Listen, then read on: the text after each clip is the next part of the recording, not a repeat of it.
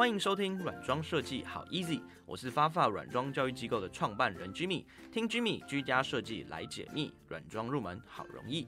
今天呢，我们一样哦，邀请到了 Do Up Deco Planner 的培培老师来跟我们聊一聊台湾软装产业的现况哦，包括软装产业的发展啊，还有它的一个多元性哦。那我们欢迎培培老师。嗨，各位听众朋友们，大家好，我是 Do Up Deco Planner 的创办人兼软装师培培。那在进入今天的这个主题之前呢，我是想要先问一下培培老师哦，究竟你觉得啊，要成为像你一样这样的软装师啊，他是不是有需要具备一些什么样的条件呢？我觉得最必要的条件，其实就是要能去了解或者是体验生活中的美好的事情。因为这样的体验可以累积你的美感经验。比方说，我非常喜欢逛家具店。我其实只要看到一个新的家具店，甚至是一个新的品牌，我都会很想要进去逛。那甚至是我无时无刻在，比方说做捷运的时候，甚至是我可能在，比方说休息的时候，我就会拿出我的手机，然后开始逛家具跟家饰品店。原因就是因为其实我非常投入在其中，我会很想要去了解说，哎，这个业界或者这个家具有哪一些新品出来，甚甚至是它的设计理念。那透过这样一层一层的累积，我觉得它就可以提升每一个人对于美感的经验产生了。OK，所以培培老师的意思是说，简而言之，你就是需要爱逛街，是这个意思吗？我觉得当然不是一定要爱逛街啊，因为我觉得美感的累积或体验可以从一些生活中的小东西去延伸出来。比方说，我自己就非常爱看电影，我觉得透过看电影，它其实也可以去细细品味电影中的一些小。的场景好，所以呢，基本上第一个就是你需要去体验生活，然后去呃投入在这件事情里面哦。那除此之外，刚刚培培老师有提到美感这件事情哦，在上一集有提到，其实培培老师你是学美术出身的嘛，所以代表说软装产业它一定要有美术背景才能具备美感，那才能成为软装师吗？我觉得它不一定是要具备美术背景，原因是因为有美术背景是加分。但是有非常多的人，你要说他没美感吗？没有学美术就没有美感？其实不是，只要有透过就是对美感的一个敏锐度，基本上他就可以从事软装设计师，因为他透过不断的累积，那他对于这个东西慢慢的细细品味之后，他就可以分辨出什么是好的，什么是不好看的。OK，所以美感就像培培老师说的，它可以后天培养的，即使你在。你的也许求学过程中，你并不是就读相关的科系，它确实也是可以透过你的生活之中去培养的。嗯，那培培老师可以跟我们分享一下，你觉得美感是如何累积、如何培养出来的吗？我觉得美感是从生命中或是生活中去累积起来的。会这样讲，是因为比方说像我自己就很喜欢去看展览。因为在看展览的过程中，我可以去认识很多艺术家的创作，甚至是可能艺术家他的画面是如何构成的，颜色是如何累积起来的。我也非常喜欢去各式各样不同的餐厅、咖啡厅去用餐。为什么会这样呢？因为我其实很喜欢在咖啡厅的时候去观察，诶，今天这家咖啡厅他喜欢走的客群是什么，布置出来的氛围要是什么。甚至我非常常在我上课的时候提到，就是我很喜欢去逛饭店。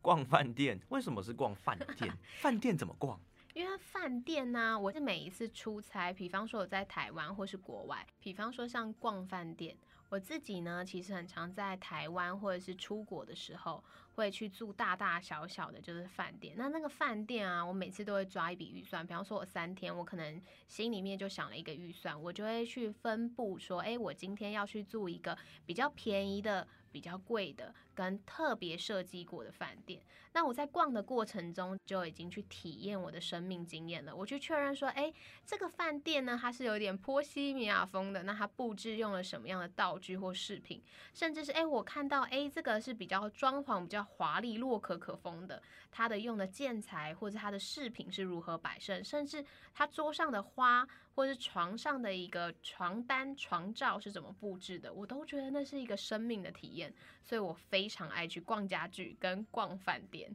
其实就像培培老师说的一样哦，我在体验生活中的美好事物的同时，它就是在呃一个美感经验的累积哦。在很多行业里面呢，像很多设计产业，它除了美感之外，当然美感一定是必要的嘛。嗯，那除了美感之外，它有的时候也会需要一些特殊的技巧技能，比如说像 AutoCAD 啊，或者是 Photoshop 等等。那在我们这个软装呃设计的产业里面，它是不是一定要去学会一些特殊的电脑软体呢？我觉得就是如果你会一些特殊软体，当然是加分啊。可是，在过去我都会跟大家说，其实学软装非常重要的就是你要对你的消费者，就是你的客人去做提案。所以提案有一件事情非常重要，就是你要会去做简报。会要一些，比方说像 Keynote 啊，或者是 PPT，你可以把你找到的家具或家饰品进行最后的提案剪辑，那跟你的客人去做一个说明。所以我会认为，呃，软装设计的过程里面，你有没有需要学很多软体？我觉得就看你自己要不要提升你的专业，但它最基础的就是你要有简报的能力。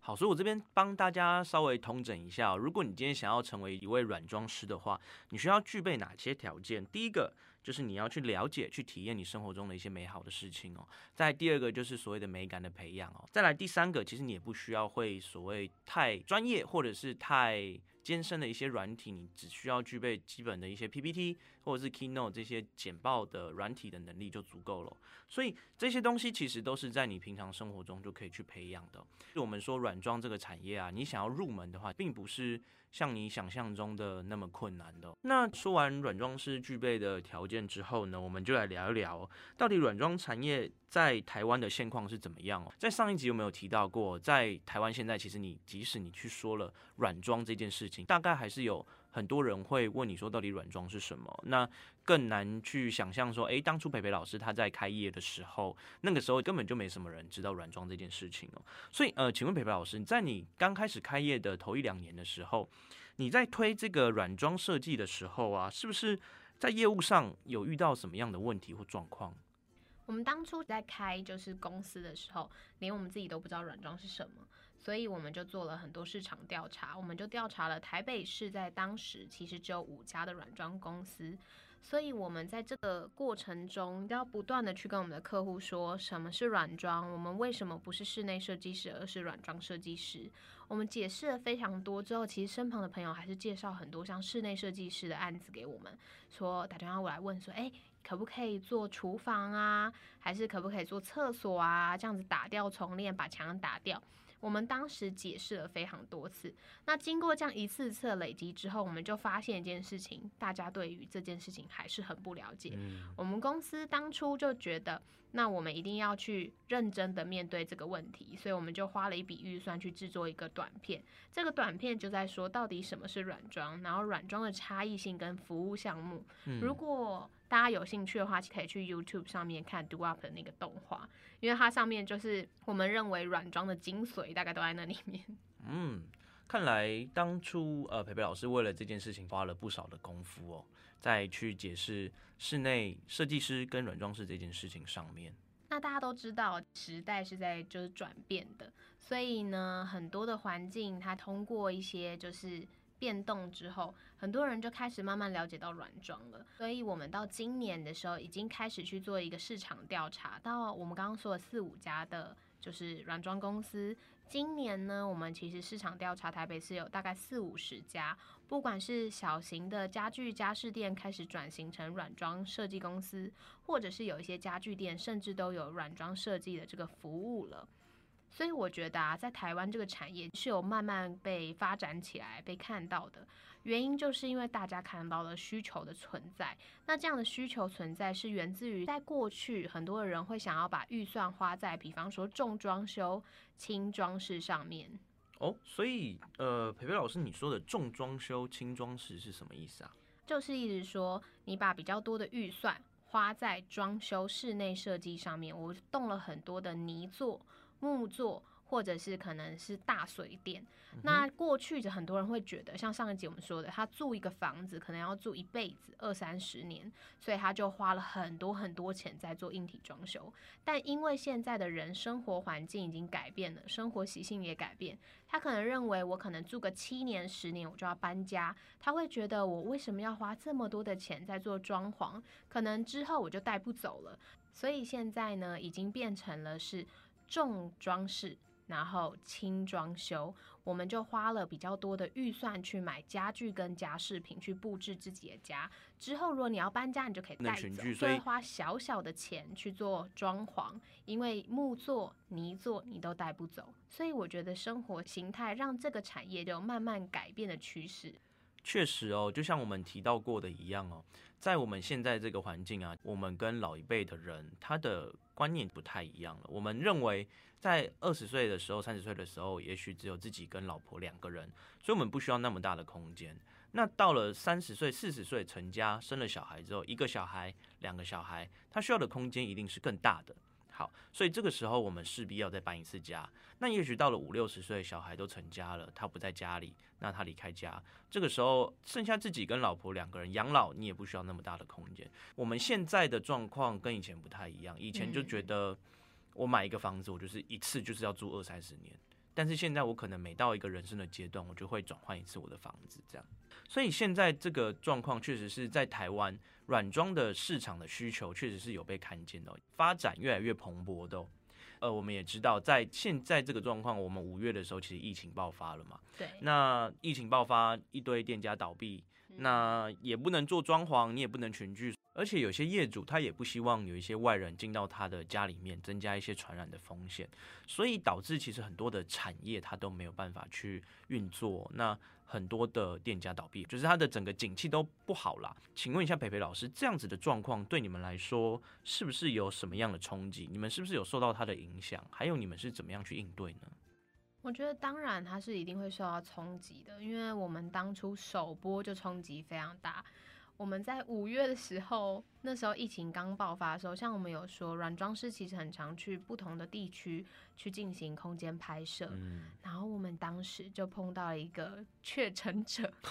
真的，所以影响非常大。我们团队碰到之后，我们就直接停工两周了。哇！这个直接停工两周哦。对，所以其实要说有没有影响，有，因为我们停工两周之后，所有的工期啊，然后或者是时间的排程都往后拖延了。那状态上来说呢，甚至到后期的时候，我们说到五月底或是六月初的时候。我们很多软装设计的客人，他本来有需求，他就会怕有一些外人进出的风险会提高，所以他就会说：“哎，那我们先暂缓这个软装设计案。”所以我们的软装设计案就变得比较少了。那也会有一些，比方说正在进行的案子，也因为疫情，因为社区可能也不希望人进进出出，所以就很多社区就有规定啊，哎，我们这段期间不能有搬家公司。不能有进出，不能有工程，所以很多室内设计或者是软装设计都在当时做停摆了。嗯，因为像我自己知道，很多的社区，它真的是为了安全着想，它不让外人进去，所以。你像以前可能呃还会稍微在疫情还没爆发之前，五月之前，虽然说那时候有呃一些零星的状况，但它可能还会通融让你进去去做一些装潢，去做一些布置。但是现在真的是蛮多社区它会禁止这些事情的呃进行哦。嗯，而且甚至很多都会说，哎，三级警戒解除之后再来，但就是遥遥无期，不知道什么时候解除，所以那时候大家都很慌乱，因为不知道我下一个案子要安排在什么时候，也不知道，哎，我这批货压在公司什么时候能出货，所以影响真的蛮大的。哇，那我们提到这么多问题，那这样子你们公司一定还是要营运下去吧？这样你们是怎么样去应应这样的状况呢？嗯，当时在应运这个策略的时候，我们主要就是以。公司内部的一个调整机制为主，为什么会这样讲？因为我们是一个公司团队，嗯，所以我们公司团队暂缓之后呢，我们就在居家办公，我们就帮一些软装的客户或者是一些过去的厂商重新做资料的建制或是设计。那我们也知道，这个业界里面不是只有我们，那我们也听过很多软装师，他就会转换另外一种方式，比方说他可能做软装提案，或者是他帮软装就是客户。找一些家具跟家饰品，把这些清单交到客人手上之后，客人可能可以去自己购买，购买到家里网购，然后进行布置，所以这也是一个解套方案啊。而且我倒觉得啊，现在这一个学习软装设计的好时机哦。为什么？你刚刚提到的这些问题，在学习软装设计上面，为什么会是一个好时机呢？因为我觉得疫情啊，大家其实都关在家里，所以呢，大家在家里的时间变得很长。嗯很多的人他在家里的时候，他可能会躲在房间，在书房办公，甚至是他可能会坐在沙发上，然后进行线上学习。大家跟这个家其实相处时间变多了。那我们就发现啊，像国外就有发现，最近疫情爆发之后，很多的国外的很多客户就开始在网络上下定，比方说，我觉得书桌好像不太好做，然后或者是哎、我觉得书桌这整组好像可以换掉，所以采购率变得很高。但我为什么会说它是一个很适合学习软装的时机？因为你如果学过软装，或是你大概知道一些专业知识，对于要如何布置自己的家，或是改变风格，甚至是改变软装，在你下单或布置的时候，都会有一个很好的转换。嗯，而且像居家办公，以前我可能早上八九点出门，那到了晚上六七点才回到家。但是现在其实居家办公的时候，我一整天都待在家里。对，就蛮多的人就会在这个时间点就会非常想学软装。我们就碰过真的很多这时间点来，是因为他觉得这个家好像可以重新整理，然后变得更干净。那甚至呢，我们也碰过很多商务空间的老板，最近呢就一直待在办公室，觉得办公室好脏哦，好乱哦。那他就重新就是整个大粉刷，然后换窗帘、换壁纸、换油漆，甚至他把他的空间、办公空间重新整理到一个非常焕然一新的状态。嗯，确实这段时间确实也是重新整理办公空间的一个好时机啊。对，所以很多以前都不在办公室的老板都回来了。好在家里的时间变多之外啊，我一直觉得、哦、学习软装这件事情是怎么样都不会吃亏的一件事情哦。为什么会这样讲？呃，只要问两个问题嘛。你觉得在一个空间里面，它的空间墙壁的油漆色彩是不是必要的？好，那再来，你觉得在一个空间里面，你去买一些家具饰品是不是必要的？嗯，如果你觉得这两个的答案你都觉得是是的话，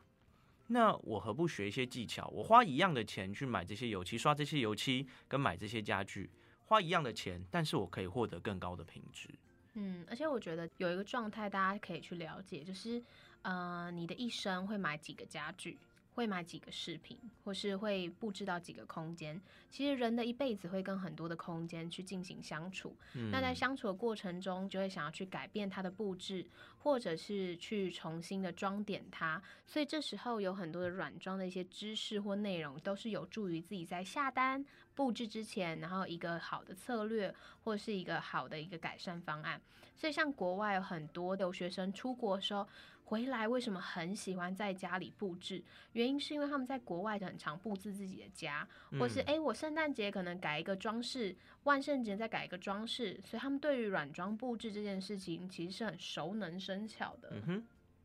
而且啊，就是我觉得，就算你不自己布置好了，假设你未来去请了设计师，那你在跟他讨论的时候，呃，学过这些技巧之后，你也会更加的有 sense 哦，你可以更清楚的知道自己到底想要什么样的风格，然后想要什么样的样式哦。对，而且很多的客户其实经过室内设计师的一个硬体装修之后，也许他就会想要去逛自己逛家具店，自己买饰品。那对于这一类的客户呢，通常我就会建议他去学习相关的软装知识，因为他是比较有主见的，或者是嗯他是比较有自主观念，觉得诶，我觉得我对于什么样的爱好是非常明确的。那在于明确跟软装，你学习越多，其实你找到准确适合自己的家具跟家饰品，还有布置方案，就会越快的上手。嗯，而且我们在学软装这件事情啊，它除了在空间的应用之上，它还是有很多的多元的发展性的哦。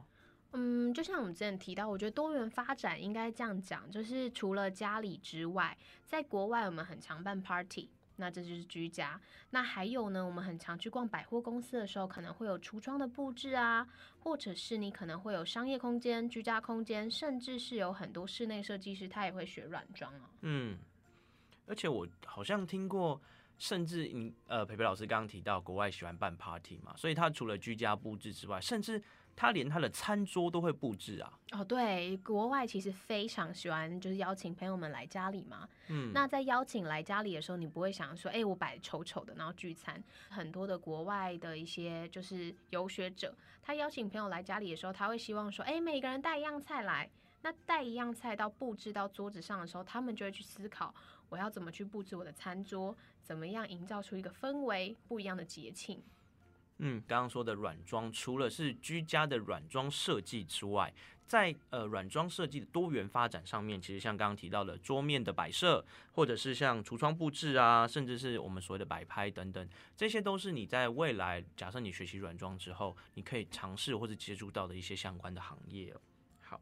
那在节目的最后啊，我们是不是可以请培培老师提供一些增进软装技巧的方法呢？就像比如说，你当初在刚进入这个产业的时候，你是如何去精进自己的软装设计的一些相关的知识或是技巧？我觉得要增进自己的软装布置技巧，除了像我刚刚前面说的，比方说逛咖啡厅、看展览，其实我觉得有一个很简单入手，前面有提到就是看电影哦。为什么是看电影？电影基本上，你知道，电影是需要美术剧组去透过布景。服装设计、道具设计或是美术指导，去确认每一个场景跟风格有没有到位。他们会去研究场景里面有哪一些时代背景，嗯，那后面需要的软装布置是什么？所以我很常在看电影时候看，常看到出神。所以大家都在看剧情的时候，你反而是在看它的场景吗？对我很常，比方说我在看电影的时候，大家可能对于剧情可能就会轰，就是大笑，但我就会很关注在后面的一个背景，比方。说，我可能看漫威电影的时候，我就会看，哎，后面有洛可可风，哎，然后那个墙壁的壁纸好漂亮哦。或者是它的家具是什么？所以，比方说，我很常像我很喜欢布达佩斯大饭店哦，因为它里面的那个电影啊，就是美术剧组那个导演就非常喜欢对称，嗯，所以你会看到每一个场景它就有对称，然后服装也是，甚至是它的用色也非常的大胆，跟色彩非常的高饱和度。那有的时候我们在透过观察电影里面的时候，也可以看到，就是不同的时代背景之下，里面的布置也会有。一些不同的改变，所以像布达佩斯饭大饭店，我就会看到，哎，它里面就有欧洲，就是以前的那个酒店装潢的一些元素在其中。电影里面它的一些包括颜色啊，或是它的家居配置，它都是有一定的历史脉络，有一定的时代背景，它需要非常非常的讲究哦。对，所以我其实很常会说，一部电影不是只有在上映的时候看，一部电影都可以看很久。原因就是因为，如果你没时间去体验生活旅行，就是去远方旅行，待在你家沙发上看电影的时候，你就可以感受到，哇，它后面的美术非常的厉害，跟非常精致的。嗯。所以透过电影来旅行这件事情，其实它也可以去增进你的一些生活中的经验，或者是它的软装的一些技巧。嗯，没错，在生活中处处都有美好的事物，包括像刚刚提到的看电影啊，或者是你去旅行去体验你的生活。所以只要你认真用心的去体验你生活中的每一个当下、每一个时刻哦，那你就可以去更加的去提升你的生活经验，提升你的美感。听完我们今天的节目啊，其实各位听众朋友，你也可以知道说，软装产业这件事情，它其实并没有那么的困难哦，它的入门是非常简单的，只要有心就可以做得到的。那我们今天节目就到这边喽。下一次呢，我们会再跟各位听众朋友聊一聊，你想要成为一位软装师，发发软装教育机构，它到底是有什么样的一个机制，或者是有什么样的一个系统，可以帮助你去成为一位软装师哦？那上一节提到，不只是帮你成为软装师，而是成为一位能够赚到钱的软装师哦。那就请大家继续锁定我们的频道，软装设计好 easy，居米老师的软装教育频道。我是居米老师，我是培培。那我们下次再见喽，拜拜。